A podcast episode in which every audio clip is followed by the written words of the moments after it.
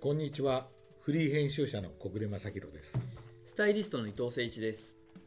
このポッドキャストでは、ペンオンラインで連載中の大人の名品図鑑で紹介しきれなかったエピソードやアイテムについてお話をします。あの伊藤さん、はい。 2つ目に取り上げるのがバックパックはい。ということで、はいまあ、最近あのサステナブルとか、い SDGs とか、うんエコロジーとかね、地球のことを考えなさいとかいろいろ言われるけれども、ええあのーまあ、私のようにこう70年代を通った人間は、うんそんなの70年代の にあっただろうみたいなの ででそれをバックに置き換えると、うん。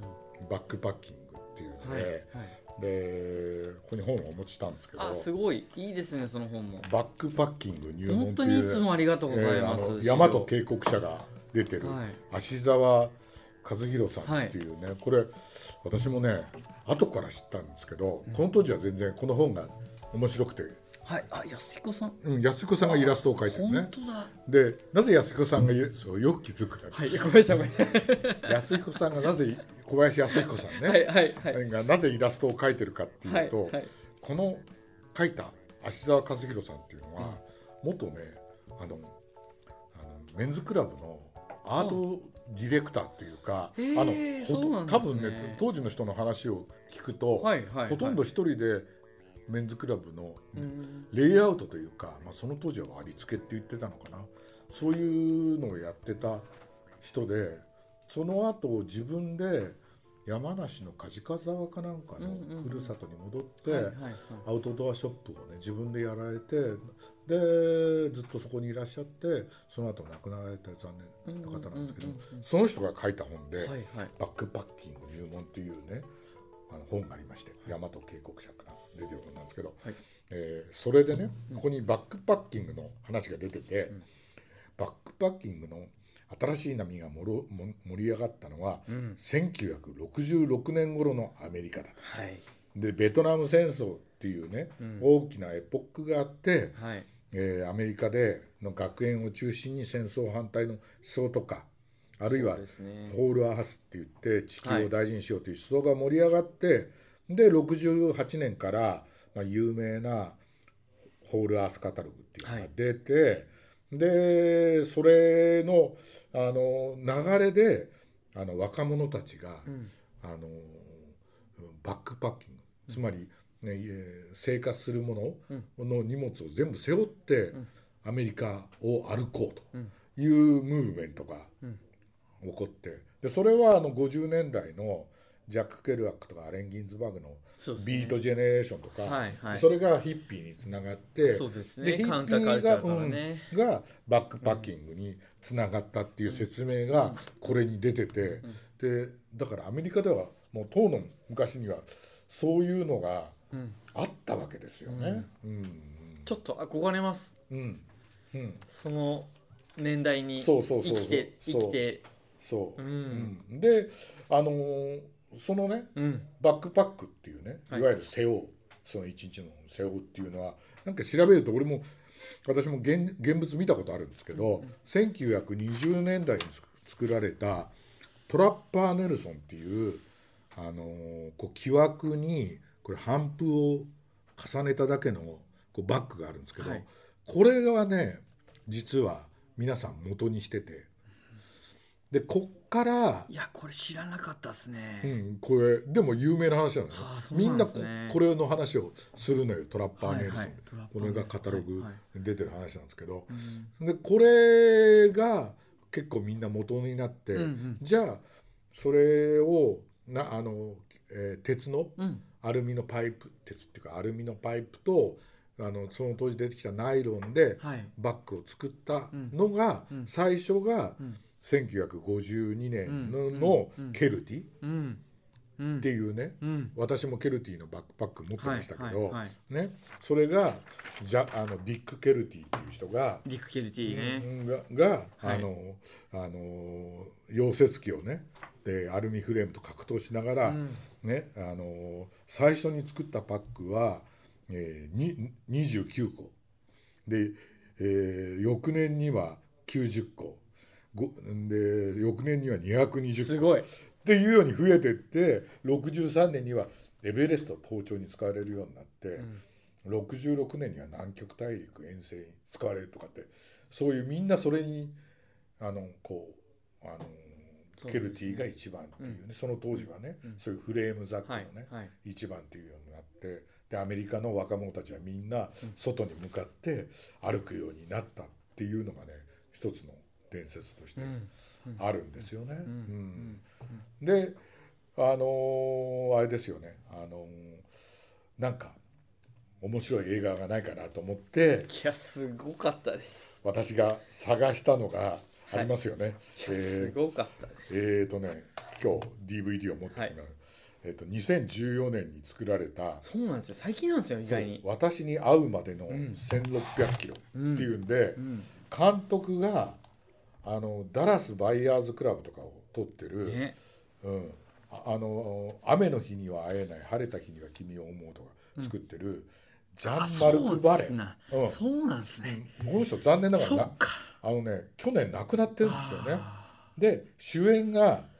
あのここーにジャンマはルクバレーなんだこそうなんだこの DVD にはリーズ・ウ,、はいィザースプーンって書いてあるはいでしょ、はいはいでもなんかそうねですいろんなとこにはリース・ウィザースプーンってはいえねあのそうですね、リーズ・ウィザースプーンですね書いてあるね、うんでこの人ほらあのキューティーブロンドとかさそうですねそうねあのいい映画だと「ウいやォーク・ザ・ライン」はいむちゃくちゃいい映画ですねいい映画だよね、うんはいなんですけどもそその人が主演してるんだけど、はいこれ実を言うと実話を元にしてそうなんですよねね女の人が一人で、うん、あのーパシフィックなんだっけな、えーあのパシクフィレッスクトトクレレイスルトトレイルはい、クレストトレイルですねを歩くっていうさ、背負ってそれをタイトルほどタイトルから言うと PCT って言ってましたもんねそうそう1600キロをねうん、歩くっていうねこのいい映画でしたよね。なんか一大ムーブメントみたいななんかね、あのー彼女だけじゃなくて、うんこう割とパーティー組んでそうそうそうそうそうそうそうそうでも彼女はうん一人でね、一人で、うん、それがまたね、うん進んでいくうちにすごい面白いですよねそう、うんだよね、う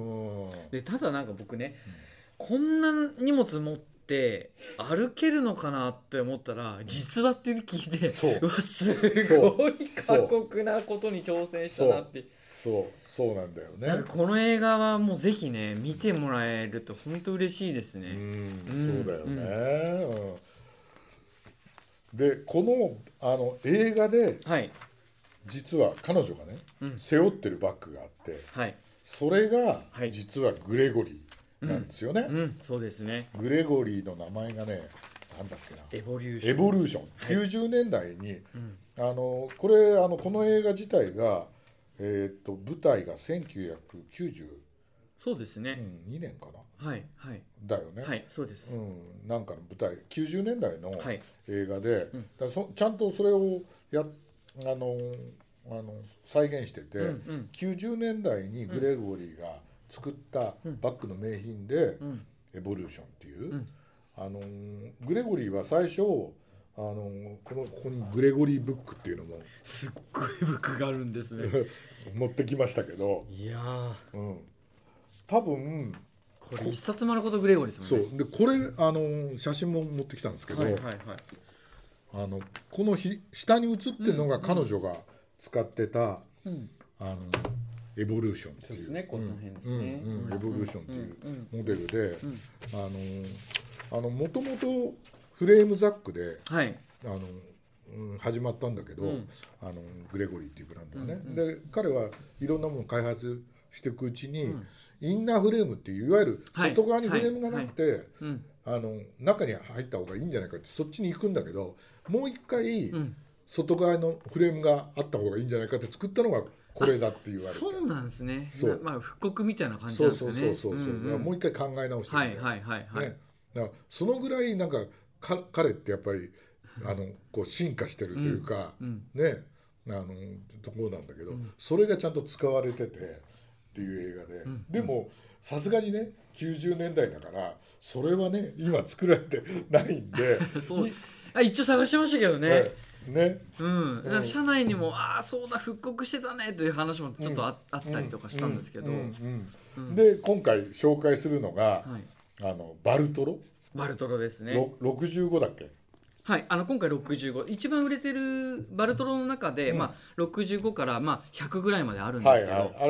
れその65っていうのは、あの中に入るものの容量の話だよねリットルの話ですかリットルねの話だよね、はいはいそうだよねはいまあそれであの最高峰に位置するうんあの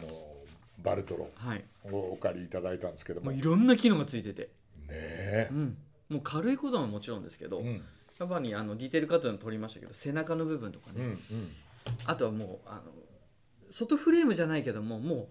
うフレームがもう入ってるかのような、はいはいはい、はいまあ、鉄板というか、はいはいあの入ってるんですけどですよねうんそれがもうすごいうんあの背中にフィットするし、うん開いてくるし、うんあそこの背中が小池さん大事っておっしゃってましたそうよね。そうそうそう、登るなん時かにあの私は登山やんないんですけど、はいはいいろいろ見てたら、うんあのみんなね、うんあのそこを、うんあの空いててうん空気が流れうんうるんうんことが一番大事だっていうふうにうんうん言ってて、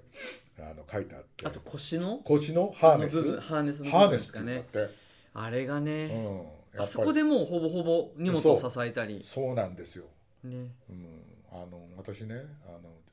のあの高校生ぐらいまでずっとボーイスカートそうですよをうねんやってて、はいはいたまにあの山登りのね、はい訓練に生かされるたんですけど そうで生かされましたね、はい生かされるんですけど、はいその当時は、うんこんなあのそんないいも登山バッグがないから、はいあのね、キスリングって言われてるね、なんだそれな知らないでスしリンょグキスリング、はいはいこれなんですよこれほうこれほうほうこれあこれでも見たことありま見すねたことあるでしょ、ううんんそれをね持たされるんですよ、キスリングですねこれはね、はいはいはいあのキスリングキスリングって僕ら言っててねはいあのね調べたらね、うんあの本今のね縦長のザックがうん登場する前に戦後の登山ブームの時から昭和の終わり頃まで使えてたのがキスリングはいねそれでえっ、と昭和4年1929年ね2代目片桐なんとかの助っていうののもとにうんスイスのヨハネス・ヒューク・キスリング氏が考案したそこからリュ来てッるクサックを持ち帰って作ったのがこのキスリングの始まりで、はいはいはい高校登山ブームのその昭和の登山ブームの頃はねえ高校や大学の山岳部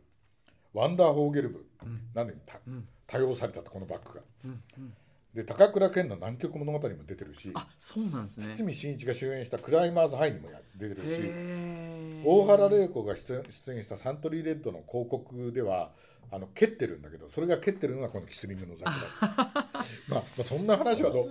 どうでもいいんだけど いやいいですね、うんなんかフェニカで見たことあるかうんなでもこれはねはい腰でつかつかめないんですよだから背中に全部体あ重ーグッとがの乗っちゃうからそっかそっかそっか重たい荷物を背負ってると、うんもうね肩に全部来ちゃうんですうよ、んうんだから肩肩で肩だけがちゃんとしてればいいのかっていうと、んそんな重さじゃないじゃないですか、うんテントも運ぶし、そうですね寝袋も運ぶし、はいだからねやっぱりねウエストでちゃんとしてないとハーネスがあるかないかで全然全然違うんですよ、ね、違いますよねいろんなところに来る、ううんん、だからあのこの私に会うまでの1600キロの中で、うんあそのうですねこの終焉のねこの彼女が、うんあの登山靴でほら爪が剥がれちゃうっていうのがあったじゃないですあか、りました冒頭ですかね冒頭だよねうん意外と早いうちに、はいはいはいねあれなんかもう結局、うんああれはもうあの靴のサイズが合ってないっていうのがねもちろんあるんですけどやっぱりそれが全部そこに来ちゃうっていうかいろんなところにね、うん来ちゃうっていうのがあって、うんねそういうのがあるんじゃないかというふうに思いますよね。うん弱い部分にそこねまた来ちゃいますよねそうそうそうね僕なんかあのあのさあのダナーのさレイレイレイ買ってレ REI イ REI あのね REI ってねあの一度あレイじゃなくて REI って言うんですかねそうそうあのアアメリカ人はそっ REI か REI REI ってい言やって出たーと思ってそうそうねどう大好きであの本当にあの日本の、うんあのそうですね日本にもお店一回うんうんあったけども、私あのない頃からあのかいあもともとね、はいはいはいは REI いって政教組織なんですよ、は REI コープっつってそうですねシアトルに政教組織でだからねあそこから物を買うたためにはそのそ政教のメンバーにならなきゃいけななんくないてです、うんで2ドル払わなきゃいけなくてだから僕メールオーダーで2ドルのためにあそうなんですねそうあの外国小切手を切ってすごい頼んででそれで会員になってから物を買ってただから日本にできた時にあのあそこ行って「僕実は会員なんだよ」っつって言ったら一生懸命調べてくれて「あそうですあかなたは会員です」っつって言ってくださった言っんてでくれすたでねところがところがですよ56年56年前かなニューヨークねニューヨークに REI のねあのだから REI ってシアトルが西海岸が多いんですよ、うん、でニューヨークにすごい大きいね双方に REI のお店双方にあるんですか双方にあるすごいそれがね、え1階と地下1階で、うんもうアウトドアグッズがねいっぱいね売ってるお店があるんですけどでそこでやっぱりね「あなたは会員ですか?」って聞かれたから「うんいや俺あの日本で行った時にあの会員だって言われたよ」っつってその時も一生懸命調べたけど、そのニューヨークの出てこなかったなんだ「なんだ」っつってすごいですねそうでもう一本伊藤さんにねあのこれぜひ見てていや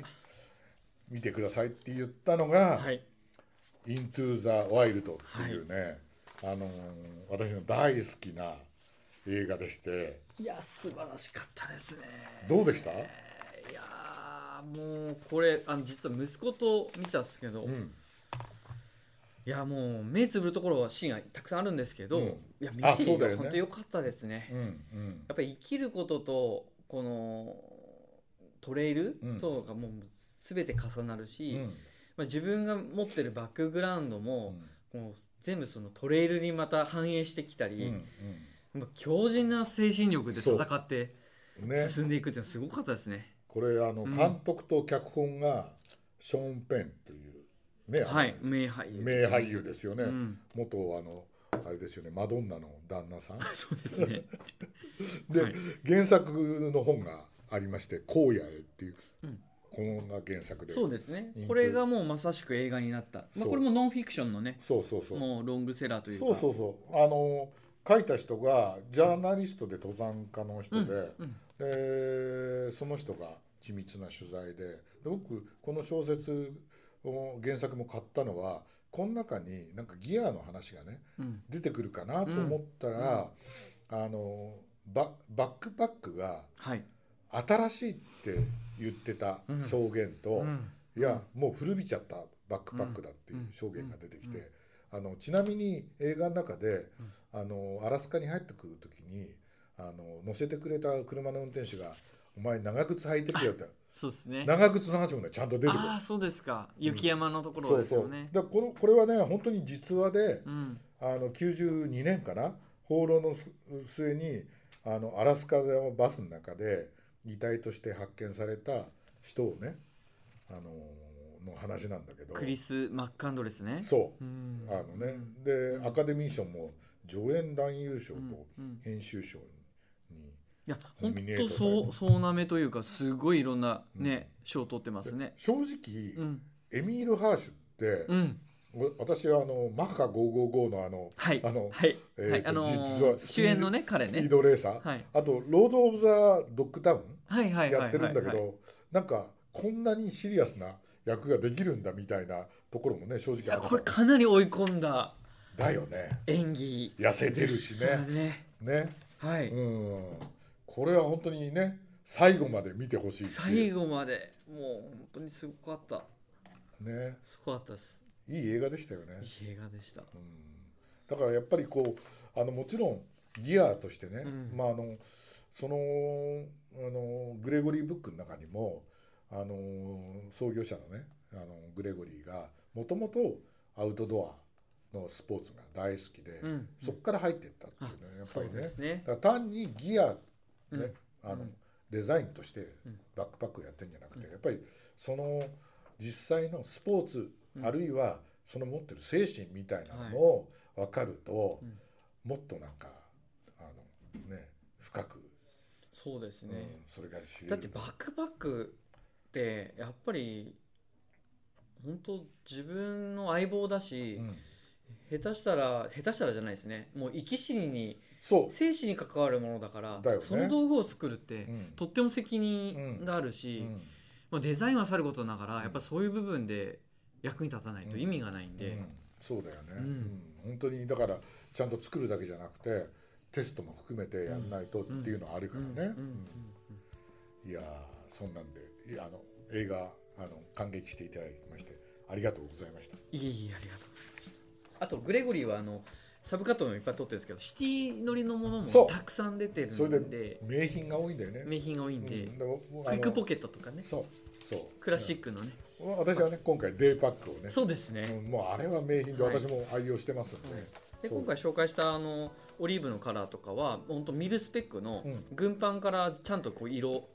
とかソースを持ってきて作ったものなんで、まあ、その辺もちょっとはいいいかなと思ってます、はいありがとうございましたありがとうございました